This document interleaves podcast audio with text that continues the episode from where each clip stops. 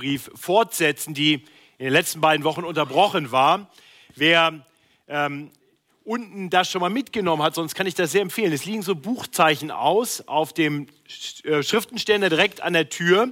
Und da stehen hinten nämlich die Predigtabschnitte drauf, jeweils auch mit einem Predigttitel. Und wenn man dann schaut, dann gibt es eine Predigt Nummer 5 am 24.09.2017. Dort steht als Titel Leben in fürsorglicher Liebe. Das stimmt, das ist der Titel meiner Predigt. Da steht Prediger Matthias Lohmann. Richtig, das bin ich. Und da steht 1. Thessalonicher 3, 1 bis 13. Das stimmt nicht mehr ganz. Weil Jonathan Oliveira uns in der letzten Predigt in dieser Serie nur bis Vers 16 geführt hat, aus nachvollziehbaren Gründen, und ich damit noch vier weitere Verse geerbt habe. Und ihr dürft das heute na, ausbaden will ich nicht sagen, genießen. Und so haben wir einen langen Predigtext aus dem 1. Thessalonicher Kapitel 2 ab Vers 17 und dann das ganze dritte Kapitel. Und bevor ich uns den Text lese, möchte ich uns sensibilisieren für das, was wir in diesem Text gleich hören werden. Diese Verse, diese Worte des Apostel Paulus sind somit das Persönlichste, was wir von Paulus zu, zu hören bekommen in der ganzen Bibel. Ein, ein sehr persönlicher Abschnitt, ein Abschnitt, der zeugt von seiner Herzenshaltung gegenüber Christen, vielleicht ganz allgemein und insbesondere gegenüber dieser Gemeinde in Thessalonich. Und es ist meine Hoffnung, dass wir jetzt nicht nur Zuhörer sind, nicht nur Beobachter sind von dem, was Paulus einst zu sagen hatte, was einst das Herz des Paulus bewegte, sondern dass uns diese Verse ganz persönlich herausfordern und ermutigen, ihm darin nachzufolgen. Menschen zu sein, die auch in unserem Miteinander diese Liebe haben. Ich lese uns den Predigtext 1. Thessalonicher, Kapitel 2, Vers 17 und dann das ganze dritte Kapitel. Und wer es in den ausliegenden Bibeln bisher noch nicht finden konnte, dem möchte ich sagen, ihr findet das auf Seite 234 und diese Zahleneingabe ist wie die von vorhin, die zweite, das zweite Mal, dass es diese Seite in der Bibel gibt, weil das Neue Testament, das den Letz-, das letzte Drittel ausmacht, nochmal mit der Zahl 1 beginnt. Also im hinteren Teil Seite 234 und dort sehen wir eine große Zahl 2 und das ist die Kapitelangabe und dann sehen wir kleine Zahlen am Rand direkt neben den Worten hochgestellt und dort die 17 und dort beginne ich mit dem Lesen. Wir aber, liebe Brüder, nachdem wir eine Weile von euch geschieden waren, von Angesicht, nicht im Herzen, haben wir uns umso mehr bemüht, euch von Angesicht zu sehen mit großem Verlangen. Darum wollten wir zu euch kommen, ich, Paulus, einmal und noch einmal. Doch der Satan hat uns gehindert.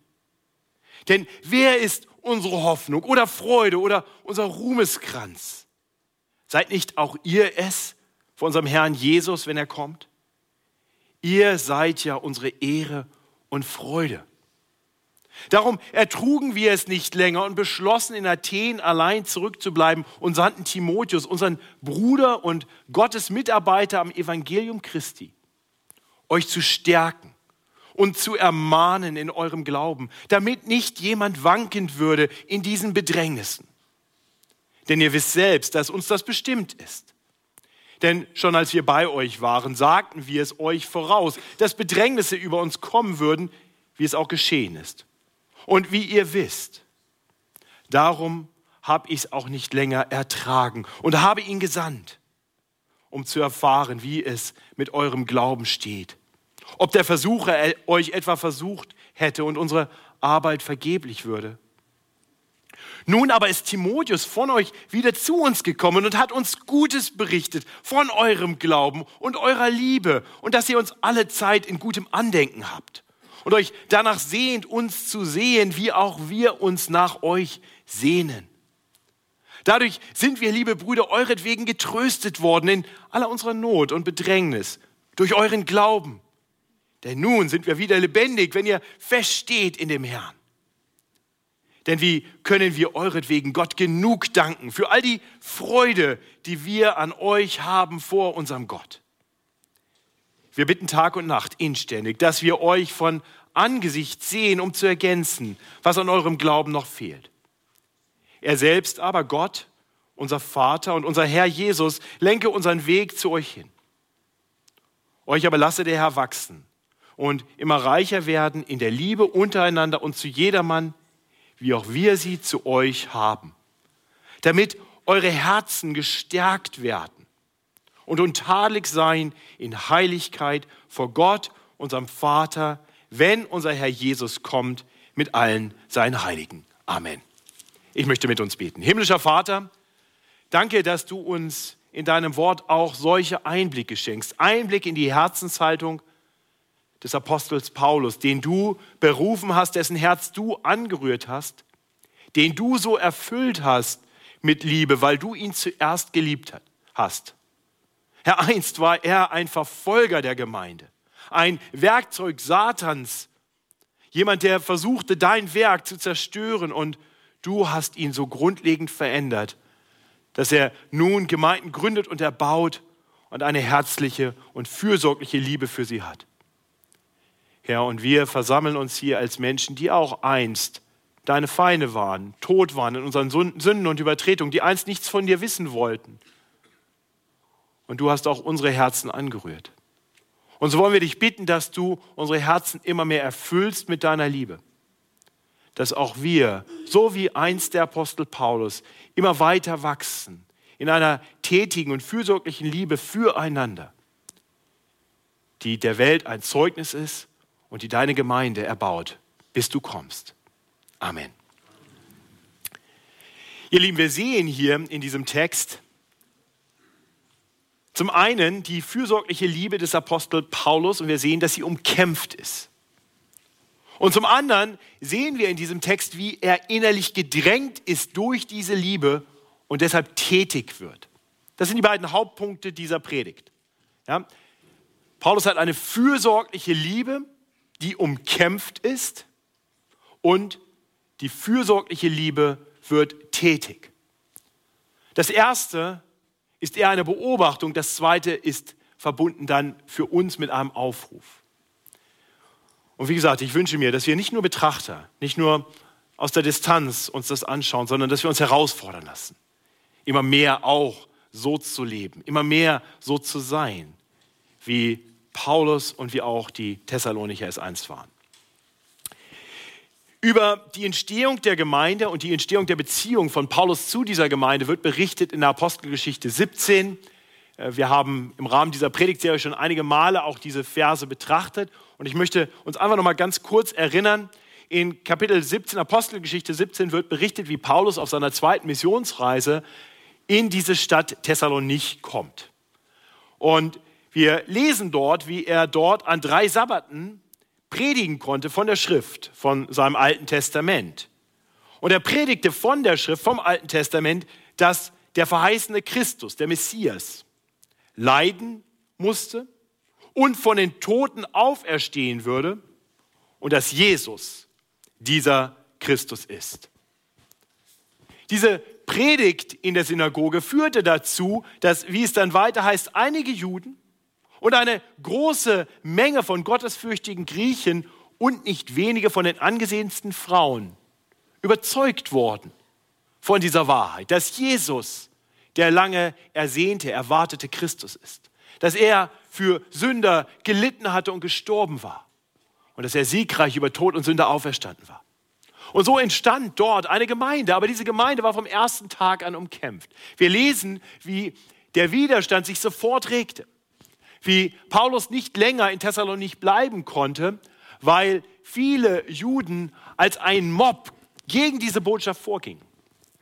Paulus und seine beiden Wegbegleiter, Timotheus und Silas, auch genannt Silvanus, mussten fliehen. Sie flohen in die Stadt Beröa, die nicht weit entfernt ist, und taten dort, was sie in jeder Stadt taten. Sie predigten das Evangelium. Aber der Hass der Menschen in Thessalonich gegen das Evangelium war so groß, dass sie ihm hinterherreisten, sodass er auch dort nicht mehr bleiben konnte und weiter fliehen musste. Und so bestieg Paulus ein Schiff und kam nach Athen. In Athen konnte er weiter predigen ähm, und nach einiger Zeit ging er dann weiter nach Korinth. Und von Korinth schreibt er jetzt diesen Brief an die Gemeinde in Thessalonich, von der er wahrscheinlich seitdem er sie verlassen hatte, nach vielleicht nur drei Sabbaten, nichts mehr gehört hat. Er schreibt diesen Brief, weil er nicht weiß, wie es ihnen geht. Er schreibt diesen Brief, nachdem er dann aber den Timotheus gesandt hatte, den er schon von Athen aus zurückgeschickt hatte und Gutes hört. Wir sehen, Paulus war nur kurze Zeit mit diesen Christen zusammen, mit diesen Menschen, die erst durch seine Predigten zu Christen wurden. Und doch verband ihn mit dieser Gemeinde ein Band der Liebe. Und das klingt hier deutlich durch. Und wir sehen, dass diese fürsorgliche Liebe des Apostels angefochten war. Aus irgendeinem Grund tut sich nichts, obwohl alles an ist. Vielleicht machst du einfach mal eine Folie weiter, bitte. Ähm, wir sehen, wie Paulus sich in seiner Liebe danach sehnte, diese Gemeinde wiederzusehen und er beschreibt, was ihn abhielt. Ich lese uns nochmal die Verse 17 bis 20. Wir aber, liebe Brüder, nachdem wir eine Weile von euch geschieden waren, von Angesicht, nicht im Herzen, haben wir, umso mehr, äh, haben wir uns umso mehr bemüht, euch von Angesicht zu sehen, mit großem Verlangen. Darum wollten wir zu euch kommen. Ich, Paulus, einmal und noch einmal, doch der Satan hat uns gehindert. Denn wer ist unsere Hoffnung oder Freude oder unser Ruhmeskranz? Seid nicht auch ihr es vor unserem Herrn Jesus, wenn er kommt. Ihr seid ja unsere Ehre und Freude. Und wenn man diese Worte liest, wenn man hört, wie Paulus diesen Christen schreibt, dann hat man fast das Gefühl, man, man bekommt hier Einblick in, in sowas wie eine Art Liebesbrief. Er beschreibt hier seine, seine herzliche Liebe, seine Sehnsucht nach ihnen. Er sehnt sich mit ihnen wieder zusammen zu sein.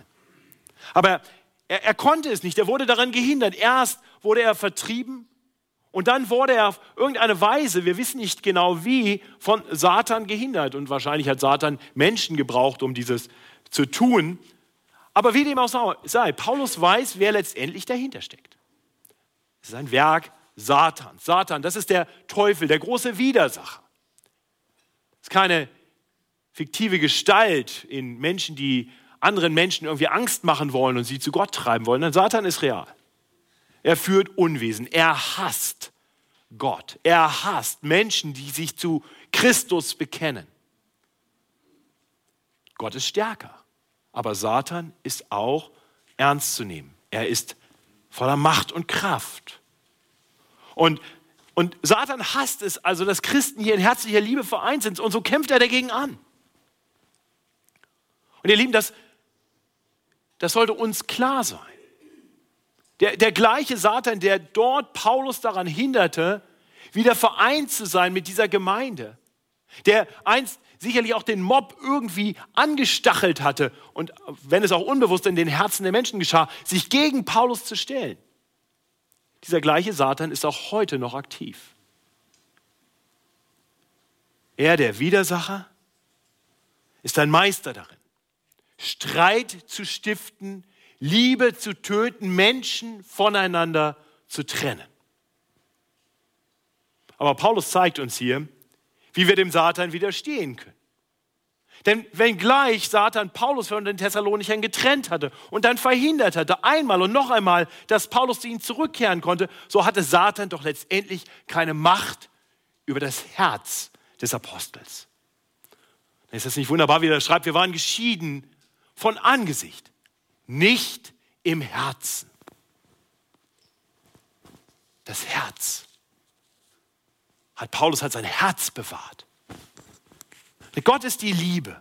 Und er hat diese Liebe in unsere Herzen ausgegossen. Das ist der erste Ort, wo die, wo die Liebe Raum bekommt. Römer 5, Kapitel 5 beschreibt, dass alle Christen mit dem Glauben die Liebe Gottes durch Gottes Geist in ihre Herzen ausgegossen bekommen haben. Wenn du ein Kind Gottes bist, ist da etwas drin. Und du kannst dem Raum geben und du kannst es beschützen aber du solltest wissen, Satan kämpft dagegen an. Er will uns trennen.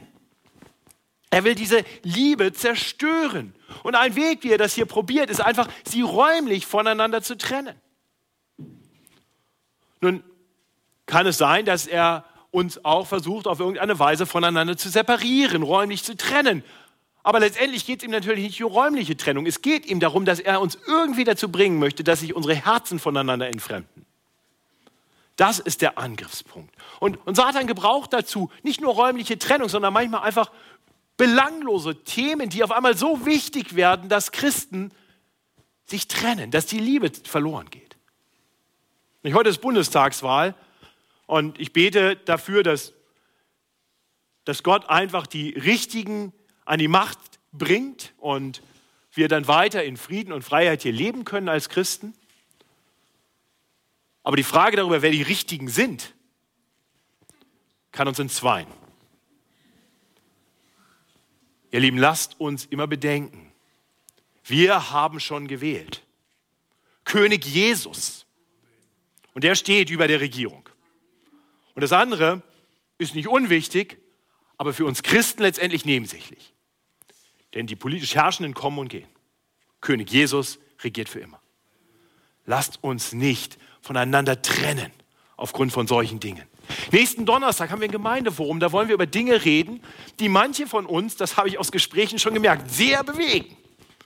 Was machen wir mit unserer Gottesdienststruktur? Der geliebte 10 Uhr Gottesdienst ist in Gefahr. Es könnte sein, dass wir uns um 9 und um 11 treffen. Ihr Lieben, lasst uns herzlich darüber streiten, aber herzlich. Lasst uns ernsthaft darum ringen, zu erkennen, was Gott mit uns noch vorhat, wo er seine Gemeinde vielleicht weiter bauen will und ob es nicht gut und richtig ist, mehr Raum zu schaffen, damit wir noch mehr Menschen in diese Gemeinschaft mit hineinbringen können.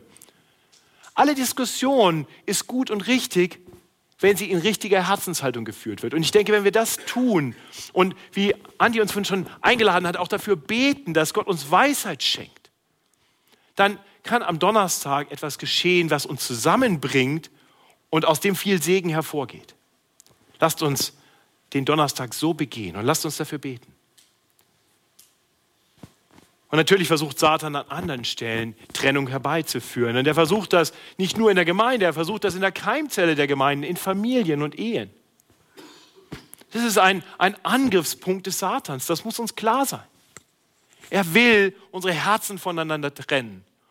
Und, und ihr Lieben, dazu ist nicht unbedingt räumliche Trennung notwendig. Ne? Oft ist es sogar eher andersrum, dass die Trennung in den Herzen lange kommt, bevor es dann irgendwann zu einer räumlichen Trennung kommt. Oh, ihr Lieben, gerade wir Ehepartner, lasst uns immer wieder aufeinander zubewegen in herzlicher Liebe. Einander vergeben.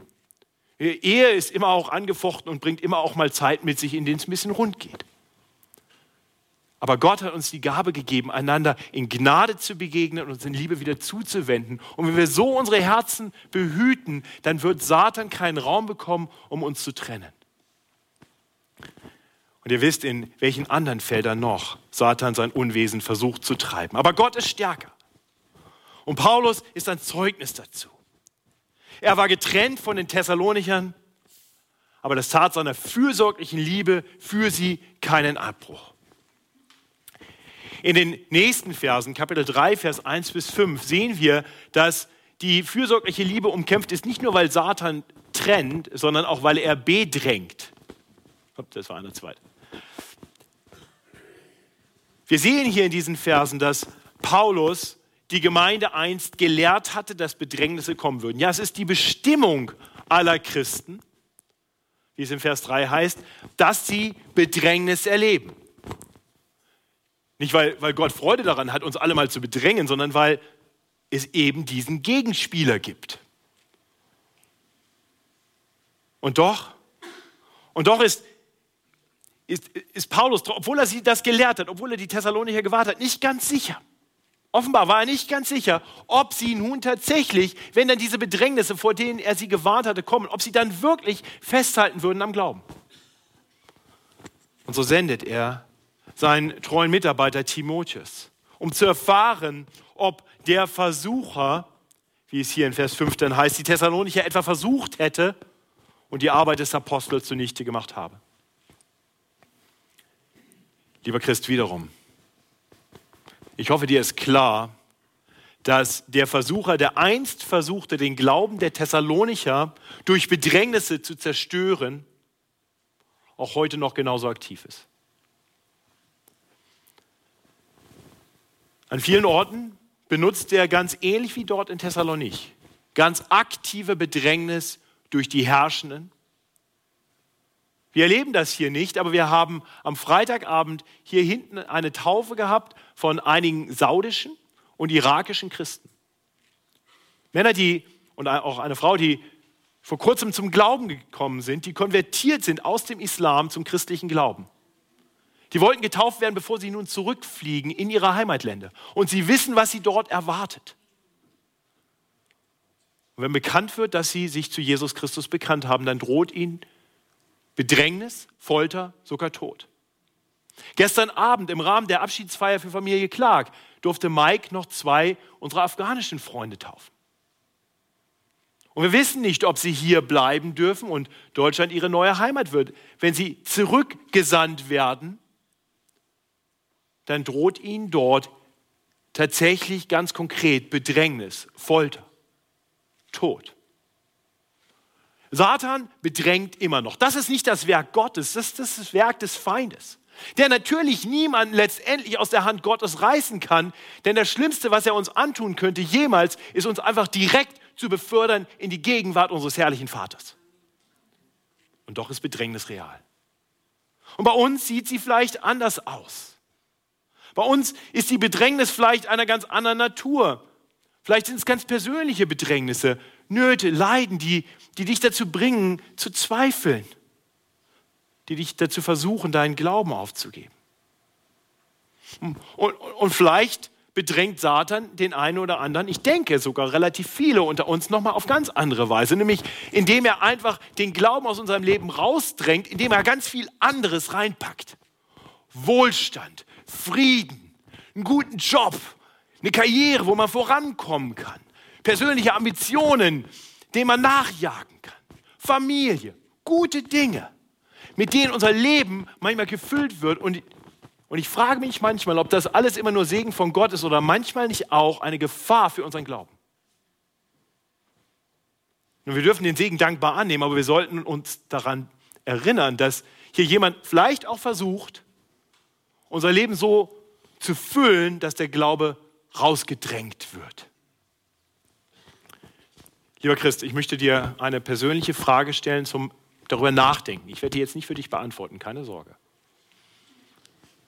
Was bedroht deinen Glauben derzeit am meisten?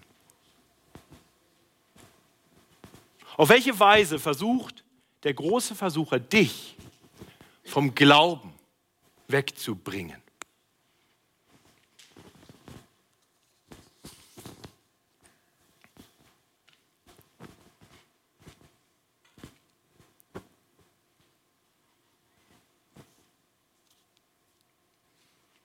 Hört die Worte aus 1. Petrus 5, Vers 8. Seid nüchtern und wacht, denn euer Widersacher, der Teufel, geht umher wie ein brüllender Löwe und sucht, wen er verschlinge. Aber wenn, wenn wir erkennen, wer hinter aller Trennung, wer hinter aller Bedrängnis steht, dann, dann werden wir in solchen Phasen nicht mehr Gott anklagen und unseren Glauben in Frage stellen, sondern geradezu Gott fliehen. Dem, der auch diese Dinge in unserem Leben gebrauchen kann, um Gutes daraus zu machen, denn er ist größer und stärker und klüger als der Versucher. Und er ist der Gott, der in schwierigen Phasen Trost spendet der durchträgt. Und dazu gebraucht er oftmals auch andere Christen. Und genau das sehen wir hier in unserem Bericht. Die fürsorgliche Liebe des Paulus, des Paulus für die Thessalonicher, sie war umkämpft. Und genau das veranlasste ihn nun, in dieser Liebe auch zu handeln. Und das bringt uns zum zweiten Hauptpunkt der Predigt. Unsere fürsorgliche Liebe fürsorgliche Liebe wird tätig. Ich möchte mit uns noch einmal die, die ersten fünf Verse von Kapitel 3 betrachten, denn wir sehen hier ja nicht nur, dass der Versucher versucht, durch Bedrängnisse Christen vom Glauben wegzubringen, Nein, wir sehen auch, wie Paulus in fürsorglicher Liebe gerade deshalb tätig wird. Wir sehen, dass er seinen treuen Mitarbeiter Timotheus sendet mit dem Ziel, die Thessalonicher zu stärken und zu ermahnen in ihrem Glauben, wie es hier in Vers 2 heißt, damit nicht jemand wanken würde in den Bedrängnissen. Ja, das ist das Erste, was wir über die fürsorgliche Liebe erkennen dürfen. Diese fürsorgliche Liebe ist bereit, sich zu opfern, zu geben. Paulus sendet seinen besten Mitarbeiter, um andere zu ermutigen und auch mal zu ermahnen, am Glauben festzuhalten. Ihr Lieben, das ist eine fürsorgliche Liebe, die nicht einfach passiv bleibt, sondern die aktiv wird. Wahre Liebe ist so. Das ist die Liebe, die auch uns Älteste der Gemeinde manchmal dazu veranlasst, bei Mitgliedern nachzufragen, wie es ihnen denn im Glauben geht. Vor, vor, allem dann, wenn wir befürchten, dass Satan versucht, Geschwister von der Gemeinde zu trennen, indem er ihnen die Liebe für den Herrn oder auch für seine Gemeinde raubt. Oder sie auf anderer Weise vom Glauben wegzudrängen versucht. Nicht wahre biblische Liebe ist nicht gleichgültig. Nein, wahre biblische Liebe, die fragt auch mal nach mit dem Ziel zu ermutigen, zu ermahnen, zu stärken im Glauben. Und das ist natürlich nicht nur die Aufgabe der, der Ältesten in der Gemeinde, das ist die Aufgabe, die wir alle haben. Wir dürfen so füreinander da sein. Unsere Liebe füreinander, die der Welt ein Zeugnis ist, ist keine Liebe, die einfach nur sagt, na, dem wird schon einigermaßen gut gehen, sondern eine Liebe, die sagt, was kann ich tun, um ihn, um sie im Glauben weiterzubringen? Wer braucht ein Wort der Ermutigung? Wer braucht einfach eine Umarmung? Wer braucht praktische Hilfe? Und wer braucht vielleicht auch mal ein Nachfragen, vielleicht auch mal ein kritisches Nachfragen, vielleicht auch mal ein ermahnendes Wort? All das ist Ausdruck fürsorglicher Liebe. Paulus hatte diese Liebe. Er hatte diese Liebe und so ist er darauf bedacht, die Christen in ihrer Bedrängnis zu ermutigen und auch zu ermahnen. Ab Vers 6 sehen wir dann weiter, dass Paulus eine fürsorgliche Liebe hat, die sich erfreut an den anderen, an den Thessalonichern ganz konkret. Fürsorgliche Liebe freut sich daran, wenn es anderen im Glauben gut geht. Hast du eine solche Liebe? Die können wir nur haben, wenn wir überhaupt anfangen, Beobachter des gnädigen Wirkens des Heiligen Geistes im Leben anderer zu werden. Also nochmal, macht es dich froh, wenn, wenn andere Christen zum Glauben kommen und im Glauben wachsen. Ich weiß von mir selber, wie oft mein Blick so stark auf mich selbst, auf mein eigenes Leben ausgerichtet ist dass ich gar nicht wahrnehme, was Gott in dem Leben anderer tut. Es gibt Dinge, die mir helfen, das zu ändern. Ein ganz praktischer Tipp ist, wir haben als Mitglieder der Gemeinde Zugang zu einer Mitgliederliste, sogar mit Fotos. Und ich nehme mir die regelmäßig vor. Persönlich, auch in, in verschiedenen Gebetsgruppen. Als Älteste tun wir das. Äh, mit, mit Matthias Morkler und Simon Meyer. Wir machen das ab und zu als, als Mitarbeiter der Gemeinde, machen wir das manchmal, dass wir die Mitgliederliste nehmen und einfach uns eine Seite oder zwei vornehmen und dann beten. Und oft kurz auch drüber reden. Und, und dann sehen wir, bei manchen, wo wir uns auch Sorgen machen und denken, okay, hier wollen wir ganz konkret auf etwas beten, aber vieles sehen wir, wo ich sage, das, das ist toll, wie der sich entwickelt, wie die im Glauben wächst. Und auf einmal werde ich so ein Beobachter der Gnade Gottes. Und ihr Lieben, das macht mich froh. Hast du das schon mal erlebt? Wenn nicht, dann, dann fang an zu beobachten, wie es den anderen geht. Komm ins Gespräch mit anderen. Frag mal beim Kaffee nicht nur, warst du schon wählen, sondern, sondern schau mal, wie es ihnen geht im Glauben. Wo sie Ermutigung brauchen und, und wo du dich vielleicht einfach auch erfreuen kannst. Und ich weiß, dass es vielen so geht. Ich weiß, dass das Highlight für ganz viele im Gemeindeleben der Tauftag am Starnberger See ist. Nicht, weil das Grillfleisch so gut schmeckt, sondern weil wir Zeugnisse hören vom Wirken Gottes im Leben von Menschen. Und das macht froh. Mich motiviert das in meinem Dienst. Und ich möchte uns als Gemeinde einladen, wirklich eine Gemeinde zu sein, die so miteinander lebt und aufeinander achtet und sich aneinander erfreut. Und wir sehen hier, Paulus freut sich nicht nur einfach daran, dass es den Thessalonichern gut geht, er schreibt das auch in einem Brief an sie. Und, und, ich bin mir sicher, das ist ein Weg, wie er in seiner fürsorglichen Liebe nicht nur sich selber an ihnen erfreut, sondern auch ihnen hilft, sich zu erfreuen. Das mag ein bisschen egoistisch oder selbstzentriert klingen, aber ich glaube, es ist okay, dass wenn ich mich auch daran freue, wenn jemand zu mir kommt und sagt, Matthias, Gott gebraucht dich in meinem Leben. Vielleicht kennst du das aus deinem Hauskreis, vielleicht aus Gesprächen, aus einer Zweierschaft, wo jemand sagt, Mensch, du, wie, wie, wie du für mich da bist, das, das ermutigt mich. Vielleicht ein ganz persönliches Wort an dieser Stelle. Mike Clark, ich preise Gott für dich, weil du mich ermutigst im Glauben. Und ich freue mich darüber, wie Gott in deinem Leben wirkt. Und ich freue mich darüber, dass er das auch in Zukunft tun wird und dich zum Segen setzt für andere. Das macht mein Herz froh. Und ich hoffe, es macht dich froh, das auch zu hören. So arbeitet Gott in uns und durch uns, in unserer Gemeinschaft. Lass uns unsere Blicke richten auf das, was Gott tut im Leben von anderen und uns daran erfreuen. Weiter sehen wir, dass Paulus darauf bedacht ist, die Gemeinde in Thessalonik weiter zu erbauen im Glauben. Wir lesen in den Versen 10 und 11. Wir bitten Tag und Nacht inständig, dass wir euch von Angesicht sehen, um zu ergänzen, was an eurem Glauben noch fehlt. Er selbst aber, der Gott, äh, er selbst aber Gott, unser Vater und unser Herr Jesus, lenke unseren Weg zu euch hin. Thessalonik war eine Stadt, aus der Paulus vertrieben wurde, aber er will dahin zurück, weil er weiß, dass die Christen dort noch was brauchen. Er möchte ergänzen, was an ihrem Glauben noch fehlt. Herr Paulus erkennt den Wert biblischer Lehre. Er weiß, dass wir Christen mehr brauchen als nur ein bisschen Ermutigung. Das ist gut, mal zu ermahnen und zu ermutigen.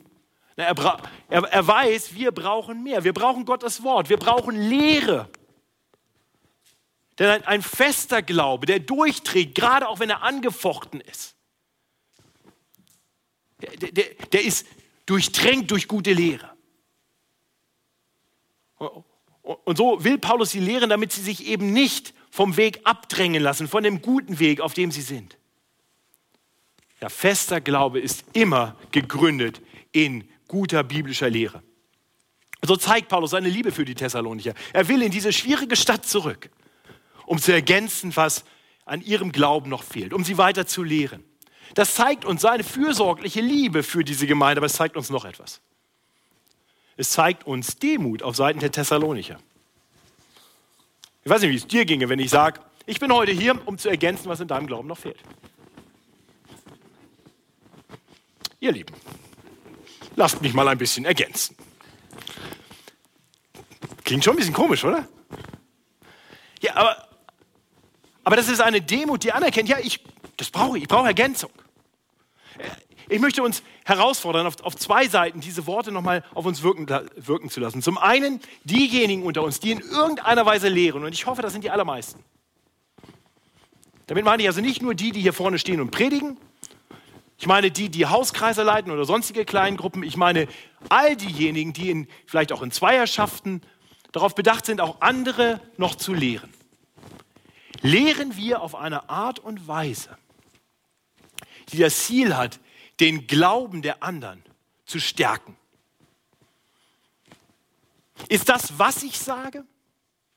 Und ist die Art und Weise, wie ich es sage, Ausdruck meiner fürsorglichen Liebe für diejenigen, die ich lehre? Manche Lehre ist Rechthaberei. Ich weiß, ich habe hier vorne schon gestanden und ziemlich rechthaberisch gesprochen.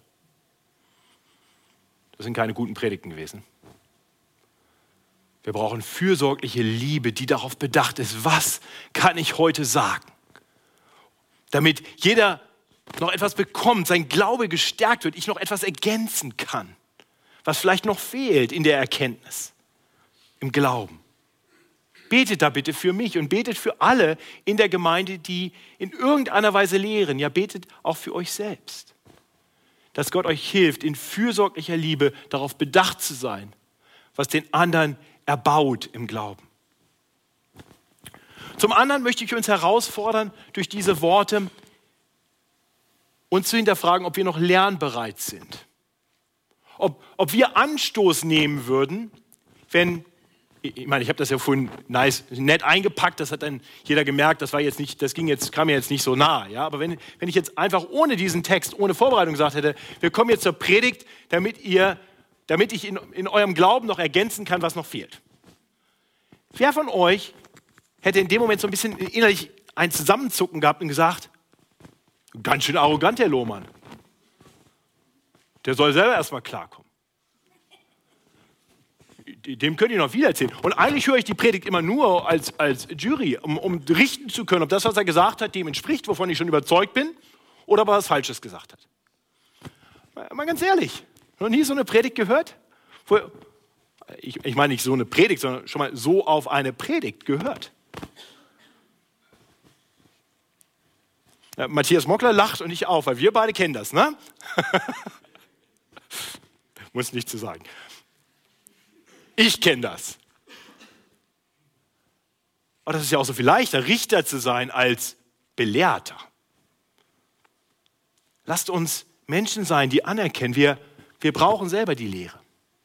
Äh, eine andere Tendenz, die vielleicht ein bisschen harmloser ist, aber eigentlich in genau die gleiche Richtung geht, ist eine Predigt zu hören und sagen, oh, ich, ich hoffe, das hat der jetzt verstanden. Oh, das, das musste die hören. Schon mal so eine Predigt gehört? Also nur um das nochmal deutlich zu sagen, ich predige gerade, um zu ergänzen, was in deinem Glauben noch fehlt. Und ich hoffe, du freust dich darüber. Denn tatsächlich, keiner von uns weiß schon alles. Unser Glaube ist immer angefochten und unsere Erkenntnis, wie wir vorhin gehört haben, 1. Korinther 13, ist Stückwerk. Und was für ein Geschenk unseres gnädigen Gottes, dass er uns immer wieder in Situationen bringt, wo andere von ihm gesandt werden, um in unser Leben hineinzusprechen, um zu ergänzen, was in unserem Glauben noch fehlt. Preis den Herrn für die, die uns lehren. Ich danke Gott für die, die hier in den letzten Wochen gelehrt haben, ähm, weil ich in jeder Predigt was mitnehmen konnte. Donnerstag, unser Praktikant Simon Deal, Bibelstunde gehalten. Ich konnte was mitnehmen. Danke, Simon. Gott gebraucht Geschwister in unserem Leben, damit sie ergänzen, was unserem Glauben noch fehlt. So ist fürsorgliche Liebe also bedacht darauf, andere zu erbauen. Schließlich sehen wir, dass fürsorgliche Liebe auch Dinge erbittet. Und das tut Paulus hier in diesem ganzen Abschnitt. Er beginnt schon mit den Worten, wir bitten Tag und Nacht inständig, dass wir euch von Angesicht sehen, um zu ergänzen, was an eurem Glauben noch fehlt. Aber dann noch mehr in Vers 12. Euch aber lasse der Herr wachsen. Das ist ein Gebet. Ne? Euch aber lasse der Herr wachsen und immer reicher werden in der Liebe untereinander und zu jedermann, wie wir sie auch zu euch haben. Paulus tritt im Gebet ein. Er erbittet Gottes Segen. Und gerade wenn uns bewusst ist, dass, dass Satan nicht schläft, dass er aktiv sein Unwesen treibt, um uns voneinander zu trennen, um unsere Liebe in unseren Herzen zu zerstören, um uns zu bedrängen und vom Glauben wegzubringen, gerade wenn wir das wissen. Und wenn wir dann erkannt haben, dass Satan mächtig ist, dann ist es klug und weise, uns dem Allmächtigen zuzuwenden für uns selbst und in herzlicher Liebe eben auch füreinander. Lass uns eine Gemeinde sein, die so füreinander eintritt. Und lasst uns demütig genug sein, auch zu sagen, lieber Bruder, liebe Schwester, kannst du für mich in, dieser Sache beten? Er, er bitte, ich, ich, merke, wie mein Glauben angefochten ist. Ich merke, wie ich, wie ich bedrängt bin und, und immer wieder vom guten Weg abkomme. Bete da für mich. Hilf mir, bitte mit mir von Gott. Vielleicht gleich nachher nach dem Gottesdienst. Vielleicht hast du jemanden, mit dem du regelmäßig betest. Such dir so jemanden. Es ist wichtig, es ist wertvoll. Denn der, den wir bitten, der ist allmächtig. Gegen den kann Satan letztendlich nichts ausrichten. Und noch ein allerletzter Punkt. Wir sehen in Versen 12 und 30, 13, dass Paulus in seiner fürsorglichen Liebe das Ziel im Blick hat. Es geht ihm darum, dass wir in fürsorglicher Liebe füreinander tätig werden, damit wir das Ziel erreichen. Nicht? Vers 12 und 13 nochmal. Euch aber lasse der Herr wachsen immer und immer reicher werden in der Liebe untereinander und zu jedermann, wie auch wir sie zu euch haben. Damit eure Herzen gestärkt werden und untadelig sein in Heiligkeit vor Gott, unserem Vater, wenn unser Herr Jesus kommt. Mit allen seinen Heiligen. Amen. Herr Paulus hat dieses Ziel klar im Blick. Er lebt mit Perspektive Ewigkeit. Das sehen wir in diesem ganzen Brief immer wieder. Jedes Kapitel hört mit solchen Worten auf. Jeder Predigtabschnitt, den wir bisher gepredigt haben, hört mit solchen Worten auf. Immer wieder der Blick auf das Kommen des Herrn. Und er wird kommen. Er ist einst gekommen. Er ist gekommen hier auf Erden, weil, weil Gott in seiner fürsorglichen Liebe für uns uns nicht belassen hat in unseren Sünden. Uns nicht belassen hat in all dem Verkehrten in unserem Leben. Uns nicht belassen hat in einem Leben, das eben nicht ein Ziel erreicht, sondern im Desaster enden wird. Und deswegen hat er seinen Sohn in diese Welt gesandt, damit er das Leben lebt, stellvertretend für uns, das wir hätten leben sollen. Vollkommen gut. Und dann den Tod stirbt, den wir verdient hätten. Für uns. Für alle, die sich ihm jemals im Glauben zuwenden. Und so ist Jesus gekommen. Und er hat gelitten und er ist gestorben. Und dann ist er am dritten Tage siegreich über den Tod, über Sünde und Satan auferstanden. Das war das, was Paulus in Thessalonich gepredigt hatte in den drei Sabbaten. Und hier verkündigt er nun, und dieser Herr, dieser Retter, der stellvertretend für dich am Kreuz gestorben ist, damit du mit Gott versöhnt sein kannst, dieser Herr wird wiederkommen und dann wird er dem Satan komplett den Gar ausmachen. Dann wird er alle, die zu ihm gehören, in seine Gegenwart bringen, in seine Herrlichkeit bringen, in seine Heiligkeit bringen. Und Paulus ist darauf bedacht, dass er die Christen dahin bringt, dass sie auf diesem Weg weitergehen, bis sie eines Tages untadelig vor ihm stehen. Ich hoffe, du bist darauf bedacht. Für andere, aber für allen, vor allem für dich selbst. Lebst du im Vertrauen auf diesen Retter und Herrn? Lebst du mit Perspektive Ewigkeit? Am Wahlsonntag möchte ich das einfach noch mal ganz direkt sagen. Wir wählen eine Regierung für vier Jahre. Die kommen und gehen. Wähle König Jesus als den König deines Lebens, dem du dein Leben voll und ganz unterstellst, im Vertrauen darauf, dass er der beste König ist, den du je haben kannst. Und dass das ein König ist, der dich in ein Reich führt, das perfekt ist. Alle Versprechen, die du in den Wahlprogrammen so findest, wenn sie denn gut und richtig sind, werden da erfüllt. Und nur da. Wähle König Jesus. Ihr Lieben, der Weg des Glaubens ist umkämpft. Satan versucht uns zu trennen, er versucht uns zu bedrängen, immer mit dem Ziel, uns abzubringen, sodass wir das Ziel nicht erreichen. Aber der Herr hat den Gläubigen seine Liebe in ihre Herzen gegeben, sodass wir in fürsorglicher Liebe füreinander so füreinander da sind, dass wir einander ermutigen, uns aneinander und miteinander erfreuen, uns gegenseitig erbauen im Glauben, von Gott erbitten, was wir brauchen, sodass wir eines Tages das Ziel erreichen. Und dafür möchte ich beten. Himmlischer Vater, danke für deine große Liebe. Danke für den Segen, den du in unser Leben gibst. Danke, dass du uns aber nicht naiv, unwissend belassen hast, dass wir verwirrt sein müssten, wenn Bedrängnisse kommen, wenn wir erleben, wie unser Glaube und unsere Liebe angefochten ist. Nein, du sagst uns, dass das geschehen wird. Dennoch ist der Verführer unterwegs. Aber danke, dass du stärker bist und dass du uns in deinem Wort auch zeigst, wie wir widerstehen können. Der Volksmund sagt, Gefahr erkannt, Gefahr gebannt. Herr, danke, dass wir so miteinander unterwegs sein dürfen, dass wir einander helfen dürfen, da wo wir in Not geraten, Danke, dass wir einander aufrichten dürfen, ermutigen dürfen, dass wir einander aber auch ermahnen dürfen, dass wir einander erbauen dürfen, dass wir Freude darin finden dürfen, zu sehen, wie du wirkst. Und wir wollen dich bitten, dass du uns weiter wachsen lässt in der Liebe. Zueinander und zu dir. Bis wir eines Tages bei dir ankommen und das Ziel erreicht ist. Gepriesen seist du dafür. Amen. Ich möchte euch einladen,